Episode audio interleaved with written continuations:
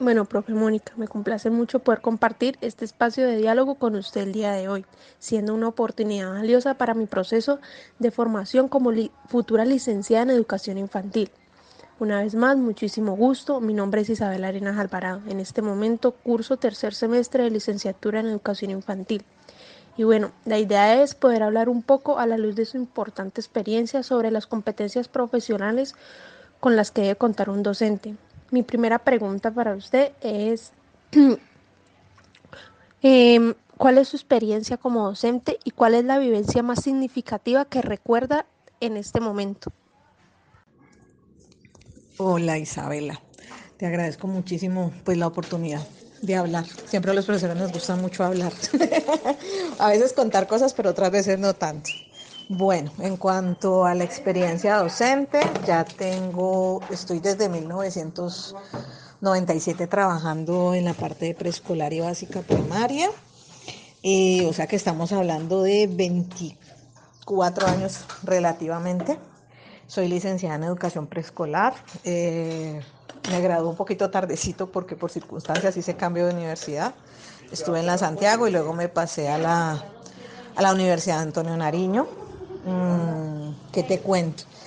Entre esos 24 años, pues decir de una sola es un poco complicado, pero una que, que siempre de pronto se me viene a la mente son eh, dos casos, dos casos, y básicamente no fueron en, en preescolar, sino más bien en, en primaria. Eh, alcancé a trabajar más o menos unos 6, 7 años en básica primaria, entre el Colegio Técnico San Sebastián y el y el Colegio eh, Parroquial Santiago Apóstol. Los dos casos muy representativos los tuve de dos niños, eh, una niña con problemas de, de audición y me dio mucha curiosidad porque siempre era muy atenta a lo que yo hacía o decía y vi que estaba imitando. Entonces eh, los papás pues me, hicieron caer en cuenta de eso, la imitación de ella. Hubo otro caso de un niño de, otro colegio. Y ese niño siempre pues lo tengo mucho en la mente. El niño fue violado, entonces de pronto ese, ese caso para mí fue significativo porque era ver ya muy confrontado la realidad de muchos niños y, y dolía, dolía bastante el, el alma y, y, el corazón de ver uno no, no haber podido hacer nada en algún momento.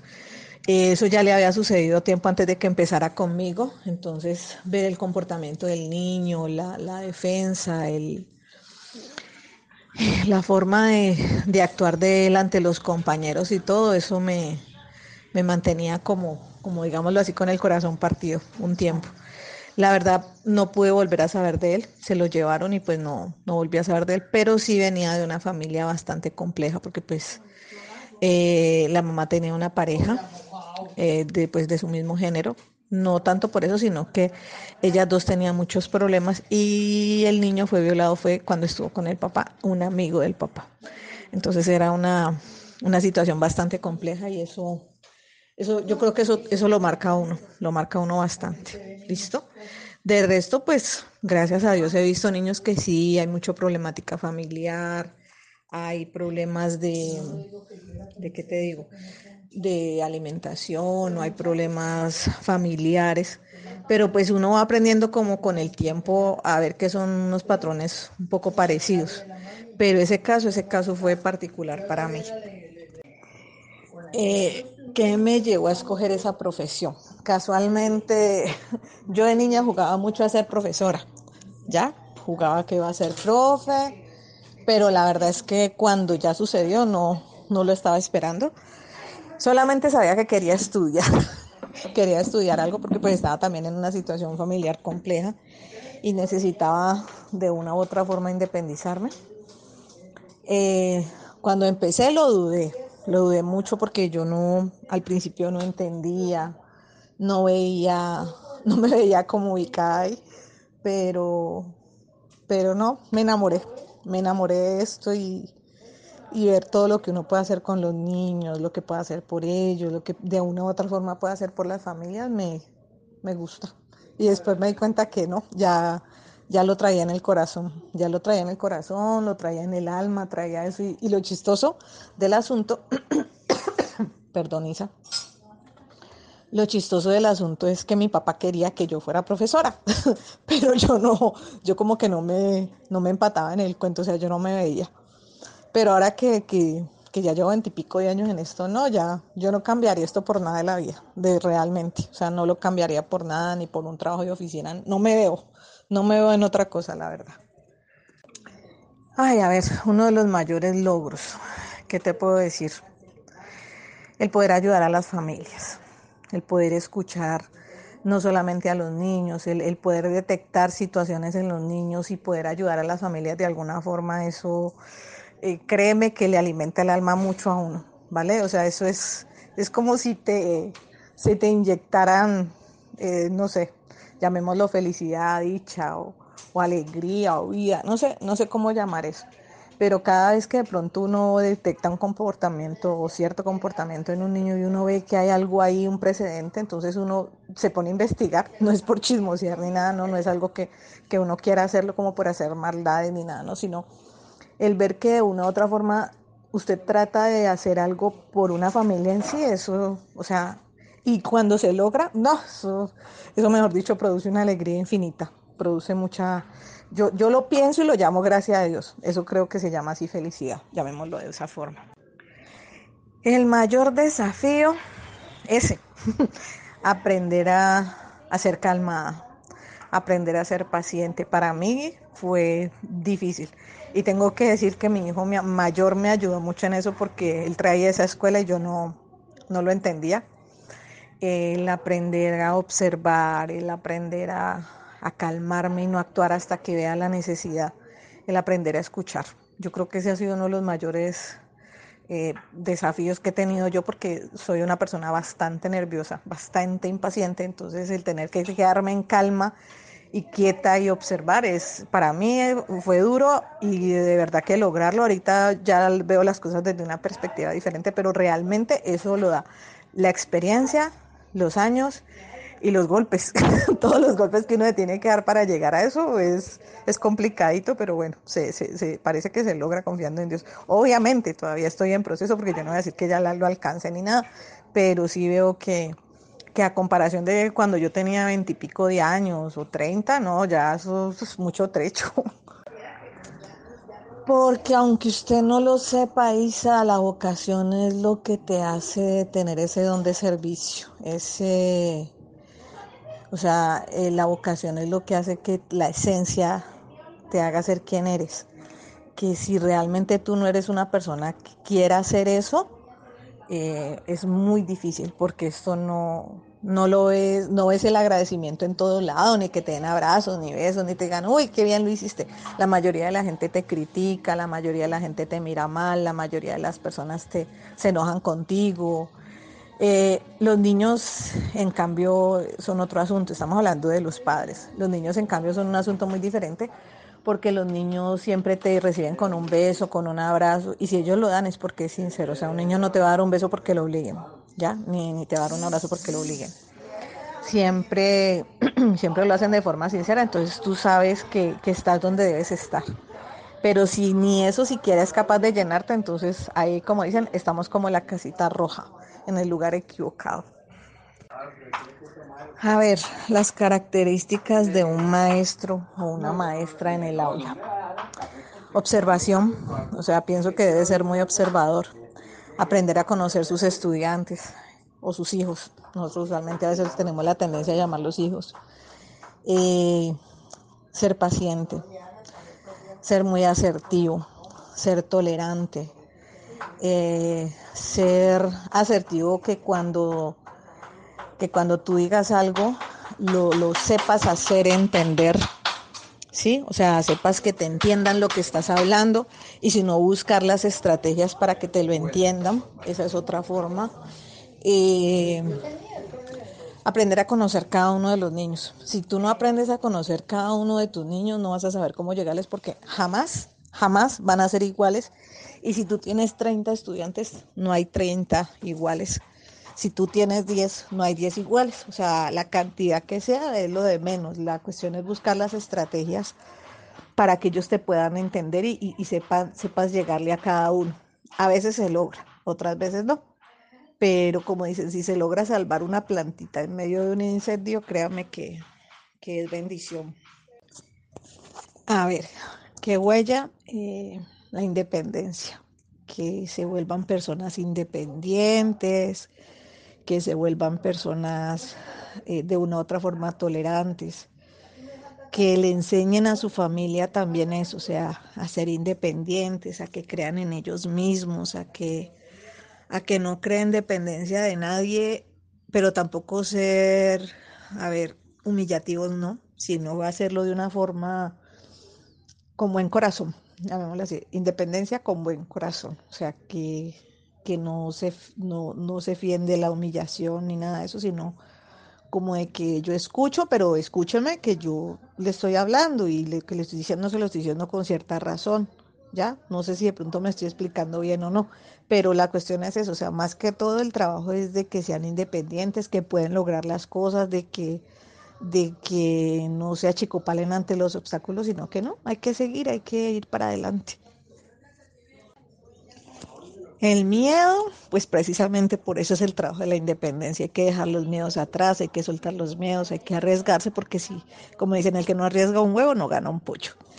Y no solo por eso, sino porque es que, o sea, el miedo es el obstáculo más grande que todos los seres humanos tenemos y el que nos impide enfrentarnos y ver la realidad de las cosas. Por eso es que está la situación del país como está.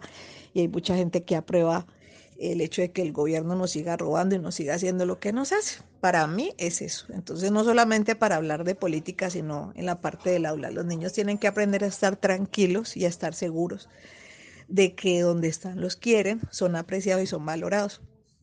Eso les ayuda mucho a que vayan cogiendo fuercita. Cuando ya vayan creciendo, cada día van a ir eh, mejorando esa parte cada vez más. Entonces, en ese es el, el, trabajo también que se, se trata de realizar con ellos pues la confianza en el rol docente es que si usted va con miedo y se enfrenta a un grupo, los muchachos sienten, ellos detectan ese miedo y huelen. No sé por qué, pero siempre decimos que parecen como, como si lo detectaran. Entonces usted tiene que ser muy consciente de lo que va a hacer, de que se va a equivocar, de que va a meter las patas, de que, de que de que se va a caer, pero la cuestión es pararse, sacudirse el polvo y bueno, sigamos. Ah, bueno, cometí ese error, ya sé que no lo vuelvo a cometer y evaluarse. O sea, evaluarse es importantísimo. Para mí siempre ha sido muy importante estarme evaluando constantemente, mirar y decir, ah, no me gustó cómo hice esto, me parece que lo hice mal, lo hubiera hecho de otra forma. Bueno, ya sé, ya para la próxima lo hago, tratar de enmendar los errores que se cometen, pero ante todo no mostrar miedo y no mostrar inseguridad. O sea, vuelvo y te digo, tiene mucho que ver con la vocación, tiene mucho que ver con el amor con el que se hacen las cosas, saber que sí, que podemos caernos, pero que nos podemos volver a parar y, y, tener confianza, o sea, apreciar tanto a esos niños y estar con la mente tan abierta de conocerlos, de quererlos, de encariñarse con ellos, que eso siempre sucede si realmente uno quiere esto. Entonces, tener el corazón tan grande como para que quepan todos y, y siempre querer hacer lo mejor para ellos y por ellos. Pues si vamos a hablar de actualidad, mira todo lo que ha estado pasando el de 2020, que, que ahorita los conceptos tienen que ser virtuales, que no nos podemos ver, que no nos podemos tocar, que los protocolos, todos los cambios a los que hemos tenido que estar, eh, o sea, los cambios actuales a los que nos estamos enfrentando. Entonces, ¿qué sucede con eso? Estar con la mente muy abierta y muy dispuestos a, adaptarse a esos cambios y, lograr que los niños se puedan adaptar a ellos también. Entonces, imagínense, nos toca doble trabajo. Aunque realmente yo sigo viendo, y ahí caigo yo de pronto en eso, es que yo sigo viendo la importancia del contacto. O sea, para mí es muy importante que los niños tengan la compañía de otros niños, porque por mucho que quieran decir que no, que esto, que lo otro, para mí esa parte es vital para el aprendizaje de ellos, sobre todo en la etapa del preescolar. Es muy, muy, muy importante. Pues básicamente, ¿qué cambiaría? El, manejo que el gobierno le ha dado a las escuelas. Eh, más inversión social en esa parte, porque realmente las escuelas públicas no han podido iniciar, es debido a que no pueden conservar todos los protocolos de bioseguridad. Primero, porque no hay suficiente personal docente, eh, meten meten una cantidad de niños en un salón por evitarse el pago de salarios, por un lado. Son salones de 30, 40, 50 niños. Las instalaciones higiénicas de las escuelas son, de la mayoría de las escuelas, de muchas escuelas son muy deplorables, deplorables, sí. Son, o sea, están en muy mal estado. Sí, dicen que se debe tener un lavamanos por 25 niños y no tienen sino tres para 100, 200, 300 muchachitos de una escuela, tres, cuatro lavamanos como máximo, bebederos. Baños también lo mismo, cuatro para niños, cuatro para niñas, y eso, si es que están buenos todos. Entonces, imagínate, si empezamos por ahí, obviamente lo que cambiaría sería eso, si tuviera la posibilidad. Cambiar primero la planta física, segundo la cantidad de estudiantes por salón, para que realmente un profesor se le pueda dedicar a un niño.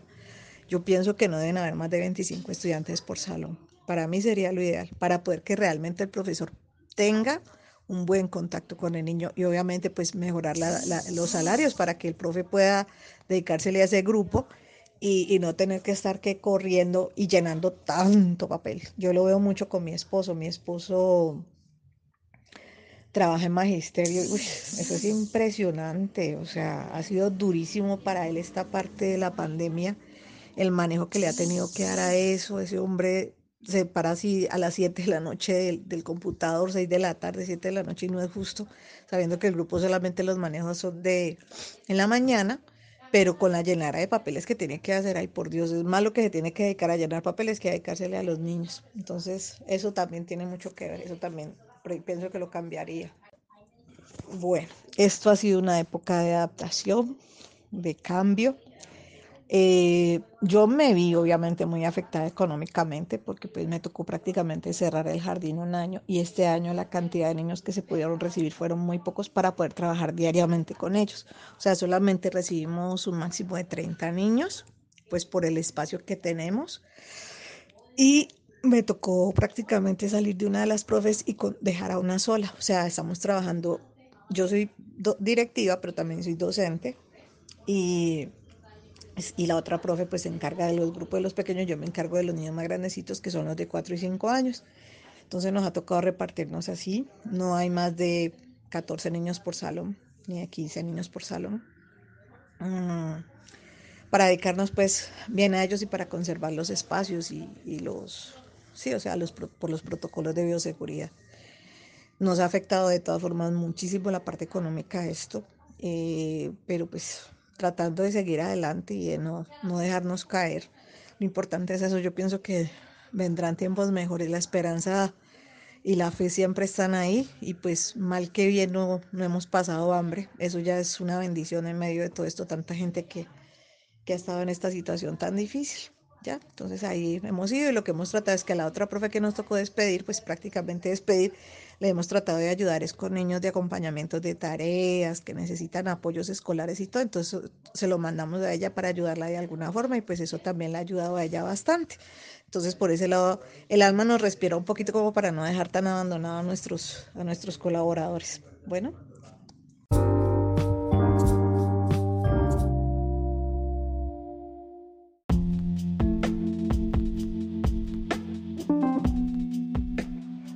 Bueno, profe Mónica, me complace mucho poder compartir este espacio de diálogo con usted el día de hoy, siendo una oportunidad valiosa para mi proceso de formación como futura licenciada en educación infantil. Una vez más, muchísimo gusto. Mi nombre es Isabel Arenas Alvarado. En este momento curso tercer semestre de licenciatura en educación infantil. Y bueno, la idea es poder hablar un poco a la luz de su importante experiencia sobre las competencias profesionales con las que debe contar un docente, mi primera pregunta para usted es, em, ¿cuál es su experiencia como docente y cuál es la vivencia más significativa que recuerda en este momento? Hola Isabela, te agradezco muchísimo pues la oportunidad de hablar. Siempre a los profesores nos gusta mucho hablar. a veces contar cosas, pero otras veces no tanto. Bueno, en cuanto a la experiencia docente, ya tengo, estoy desde 1997 trabajando en la parte de preescolar y básica primaria. Eh, o sea que estamos hablando de 24 años relativamente. Soy licenciada en educación preescolar. Eh, me gradué un poquito tardecito porque por circunstancias hice cambio de universidad. Estuve en la Santiago y luego me pasé a la, a la Universidad Antonio Nariño Mm, ¿qué te cuento? Entre esos 24 años, pues decir de una sola es un poco complicado, pero una que, que siempre de pronto se me viene a la mente son eh, dos casos, dos casos, y básicamente no fueron en, en preescolar, sino más bien en, primaria. Eh, alcancé a trabajar más o menos unos 6, 7 años en básica primaria, entre el Colegio Técnico San Sebastián y el, y el Colegio eh, parroquial Santiago Apóstol. Los dos casos muy representativos los tuve de dos niños, eh, una niña con problemas de, audición y me dio mucha curiosidad porque siempre era muy atenta a lo que yo hacía o decía y vi que estaba imitando. Entonces eh, los papás pues me, hicieron caer en cuenta de eso, la imitación de ella. hubo otro caso de un niño de, de otro colegio y ese niño siempre pues lo tengo mucho en la mente. El niño fue violado, entonces de pronto ese, ese caso para mí fue significativo porque era ver ya muy confrontado la realidad de muchos niños y, dolía, dolía bastante el, alma y, el corazón de ver uno no, no haber podido hacer nada en algún momento. Eso ya le había sucedido tiempo antes de que empezara conmigo, entonces ver el comportamiento del niño, la, defensa, la forma de, actuar de él ante los compañeros y todo eso me, mantenía como, como, digámoslo así, con el corazón partido un tiempo. La verdad no pude volver a saber de él, se lo llevaron y pues no, no volví a saber de él, pero sí venía de una familia bastante compleja porque pues eh, la mamá tenía una pareja eh, de, pues, de su mismo género, no tanto por eso, sino que ellas dos tenían muchos problemas y el niño fue violado fue cuando estuvo con el papá, un amigo del papá. Entonces era una, situación bastante compleja y eso, eso yo creo que eso, eso lo marca uno, lo marca uno bastante. ¿Listo? De resto, pues gracias a Dios he visto niños que sí, hay mucha problemática familiar, hay problemas de, ¿de qué te digo? De alimentación, no hay problemas familiares, pero pues uno va aprendiendo como con el tiempo a ver que son unos patrones un poco parecidos. Pero ese caso, ese caso fue particular para mí. Eh, ¿Qué me llevó a escoger esa profesión? Casualmente, yo de niña jugaba mucho a ser profesora, ¿ya? Jugaba que iba a ser profe, pero la verdad es que cuando ya sucedió no, no lo estaba esperando Solamente sabía que quería estudiar. quería estudiar algo porque pues estaba también en una situación familiar compleja y necesitaba de una u otra forma independizarme. Eh, cuando empecé lo dudé, lo dudé mucho porque yo no, al principio no entendía, no veía, no me veía como ubicada pero, pero no, me enamoré, me enamoré de esto y, y ver todo lo que uno puede hacer con los niños, lo que puede hacer por ellos, lo que de una u otra forma puede hacer por las familias, me, gusta. Y después me di cuenta que no, ya, ya lo traía en el corazón, ya lo traía en el corazón, lo traía en el alma, traía eso. Y, lo chistoso del asunto, perdón Isa, lo chistoso del asunto es que mi papá quería que yo fuera profesora, pero yo no, yo como que no me, no me empataba en el cuento, o sea, yo no me veía. Pero ahora que, ya llevo veintipico de años en esto, no, ya yo no cambiaría esto por nada de la vida, de realmente. O sea, no lo cambiaría por nada, ni por un trabajo de oficina. No me veo, no me veo en otra cosa, la verdad. Ay, a ver, uno de los mayores logros, ¿qué te puedo decir? El poder ayudar a las familias, el poder escuchar no solamente a los niños, el, el, poder detectar situaciones en los niños y poder ayudar a las familias de alguna forma, eso eh, créeme que le alimenta el alma mucho a uno, ¿vale? O sea, eso es, es como si te, se te inyectaran, eh, no sé, llamémoslo felicidad, dicha o, alegría o vida, no sé, no sé cómo llamar eso. Pero cada vez que de pronto uno detecta un comportamiento o cierto comportamiento en un niño y uno ve que hay algo ahí, un precedente, entonces uno se pone a investigar, no es por chismosear ni nada, no, no es algo que, que uno quiera hacerlo como por hacer maldades ni nada, no, sino el ver que de una u otra forma usted trata de hacer algo por una familia en sí, eso, o sea, y cuando se logra, no, eso, mejor dicho produce una alegría infinita, produce mucha, yo, yo lo pienso y lo llamo gracias a Dios. Eso creo que se llama así felicidad, llamémoslo de esa forma. El mayor desafío, ese, aprender a, a ser calmada, aprender a ser paciente. Para mí fue difícil. Y tengo que decir que mi hijo mayor me ayudó mucho en eso porque él traía esa escuela y yo no, no lo entendía. El aprender a observar, el aprender a, a calmarme y no actuar hasta que vea la necesidad, el aprender a escuchar. Yo creo que ese ha sido uno de los mayores eh, desafíos que he tenido yo porque soy una persona bastante nerviosa, bastante impaciente, entonces el tener que quedarme en calma y quieta y observar es para mí eh, fue duro y de verdad que lograrlo ahorita ya veo las cosas desde una perspectiva diferente, pero realmente eso lo da la experiencia, los años y los golpes, todos los golpes que uno tiene que dar para llegar a eso es, es complicadito, pero bueno, se, se, parece que se logra confiando en Dios. Obviamente todavía estoy en proceso porque yo no voy a decir que ya lo alcance ni nada, pero sí veo que, que a comparación de cuando yo tenía veintipico de años o treinta, no, ya eso es mucho trecho. Porque aunque usted no lo sepa, Isa, la vocación es lo que te hace tener ese don de servicio, ese o sea, eh, la vocación es lo que hace que la esencia te haga ser quien eres. Que si realmente tú no eres una persona que quiera hacer eso, eh, es muy difícil porque esto no, no lo ves, no ves el agradecimiento en todo lado, ni que te den abrazos, ni besos, ni te digan, uy, qué bien lo hiciste. La mayoría de la gente te critica, la mayoría de la gente te mira mal, la mayoría de las personas te, se enojan contigo. Eh, los niños, en cambio, son otro asunto. Estamos hablando de los padres. Los niños, en cambio, son un asunto muy diferente porque los niños siempre te reciben con un beso, con un abrazo. Y si ellos lo dan es porque es sincero. O sea, un niño no te va a dar un beso porque lo obliguen, ¿ya? Ni, ni te dar un abrazo porque lo obliguen. Siempre, siempre lo hacen de forma sincera. Entonces tú sabes que, que estás donde debes estar. Pero si ni eso siquiera es capaz de llenarte, entonces ahí, como dicen, estamos como la casita roja, en el lugar equivocado. A ver, las características de un maestro o una maestra en el aula. Observación, o sea, pienso que debe ser muy observador. Aprender a conocer sus estudiantes o sus hijos. Nosotros usualmente a veces tenemos la tendencia a llamarlos hijos.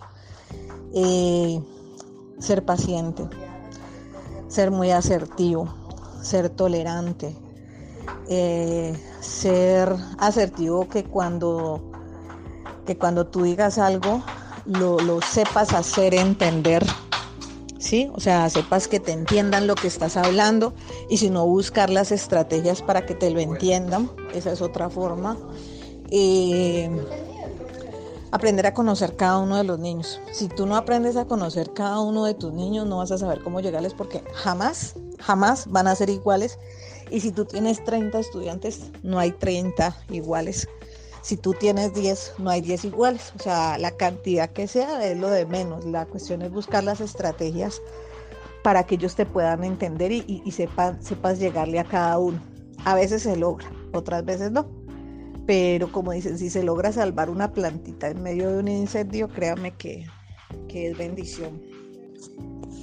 A ver, ¿qué huella? Eh, la independencia, que se vuelvan personas independientes, que se vuelvan personas eh, de una u otra forma tolerantes, que le enseñen a su familia también eso, o sea, a ser independientes, a que crean en ellos mismos, a que a que no creen dependencia de nadie, pero tampoco ser, a ver, humillativos, no, sino hacerlo de una forma con buen corazón, llamémoslo así, independencia con buen corazón, o sea, que, que no, se, no, no se fíen de la humillación ni nada de eso, sino como de que yo escucho, pero escúcheme que yo le estoy hablando y que le estoy diciendo se lo estoy diciendo con cierta razón. ¿ya? No sé si de pronto me estoy explicando bien o no, pero la cuestión es eso, o sea, más que todo el trabajo es de que sean independientes, que pueden lograr las cosas, de que de que no se achicopalen ante los obstáculos, sino que no, hay que seguir, hay que ir para adelante. El miedo, pues precisamente por eso es el trabajo de la independencia. Hay que dejar los miedos atrás, hay que soltar los miedos, hay que arriesgarse, porque si, como dicen, el que no arriesga un huevo no gana un pollo. Y no solo por eso, sino porque es que, o sea, el miedo es el obstáculo más grande que todos los seres humanos tenemos y el que nos impide enfrentarnos y ver la realidad de las cosas. Por eso es que está la situación del país como está. Y hay mucha gente que aprueba el hecho de que el gobierno nos siga robando y nos siga haciendo lo que nos hace. Para mí es eso. Entonces, no solamente para hablar de política, sino en la parte del aula. Los niños tienen que aprender a estar tranquilos y a estar seguros de que donde están los quieren, son apreciados y son valorados. Eso les ayuda mucho a que vayan cogiendo fuercita. Cuando ya vayan creciendo, cada día van a ir eh, mejorando esa parte cada vez más. Entonces, en ese es el, el, trabajo también que se, se trata de realizar con ellos pues la confianza en el rol docente es que si usted va con miedo y se enfrenta a un grupo, los muchachos sienten, ellos detectan ese miedo y huelen. No sé por qué, pero siempre decimos que parecen como, como si lo detectaran. Entonces usted tiene que ser muy consciente de lo que va a hacer, de que se va a equivocar, de que va a meter las patas, de que, de que de que se va a caer, pero la cuestión es pararse, sacudirse el polvo y bueno, sigamos. Ah, bueno, cometí ese error, ya sé que no lo vuelvo a cometer y evaluarse. O sea, evaluarse es importantísimo. Para mí siempre ha sido muy importante estarme evaluando constantemente, mirar y decir, ah, no me gustó cómo hice esto, me parece que lo hice mal, lo hubiera hecho de otra forma. Bueno, ya sé, ya para la próxima lo hago, tratar de enmendar los errores que se cometen, pero ante todo no mostrar miedo y no mostrar inseguridad. O sea, vuelvo y te digo, tiene mucho que ver con la vocación, tiene mucho que ver con el amor con el que se hacen las cosas, saber que sí, que podemos caernos, pero que nos podemos volver a parar y, tener confianza, o sea, apreciar tanto a esos niños y estar con la mente tan abierta de conocerlos, de quererlos, de encariñarse con ellos, que eso siempre sucede si realmente uno quiere esto. Entonces, tener el corazón tan grande como para que quepan todos y, y siempre querer hacer lo mejor para ellos y por ellos. Pues si vamos a hablar de actualidad, mira todo lo que ha estado pasando desde 2020, que, que ahorita los conceptos tienen que ser virtuales, que no nos podemos ver, que no nos podemos tocar, que los protocolos, todos los cambios a los que hemos tenido que estar, eh, o sea, los cambios actuales a los que nos estamos enfrentando. Entonces, ¿qué sucede con eso? Estar con la mente muy abierta y muy dispuestos a, adaptarse a sus cambios y, lograr que los niños se puedan adaptar a ellos también. Entonces imagínense, nos toca doble trabajo. Aunque realmente yo sigo viendo, y ahí caigo yo de pronto en eso, es que yo sigo viendo la importancia del contacto. O sea, para mí es muy importante que los niños tengan la compañía de otros niños, porque por mucho que quieran decir que no, que esto, que lo otro, para mí esa parte es vital para el aprendizaje de ellos, sobre todo en la etapa del preescolar. Es muy, muy, muy importante. Pues básicamente, ¿qué cambiaría? El, manejo que el gobierno le ha dado a las escuelas. Eh, más inversión social en esa parte porque realmente las escuelas públicas no han podido iniciar es debido a que no pueden conservar todos los protocolos de bioseguridad primero porque no hay suficiente personal docente eh, meten meten una cantidad de niños en un salón por evitarse el pago de salarios, por un lado. Son salones de 30, 40, 50 niños. Las instalaciones higiénicas de las escuelas son, de la mayoría de las escuelas, de muchas escuelas son muy deplorables, deplorables, sí. Son, o sea, están en muy mal estado. Sí, dicen que se debe tener un lavamanos por 25 niños y no tienen sino tres para 100, 200, 300 muchachitos de una escuela, tres, cuatro lavamanos como máximo, bebederos. Baños también lo mismo, cuatro para niños, cuatro para niñas. Y eso, si es que están buenos todos. Entonces imagínate, si empezamos por ahí, obviamente lo que cambiaría sería eso, si tuviera la posibilidad.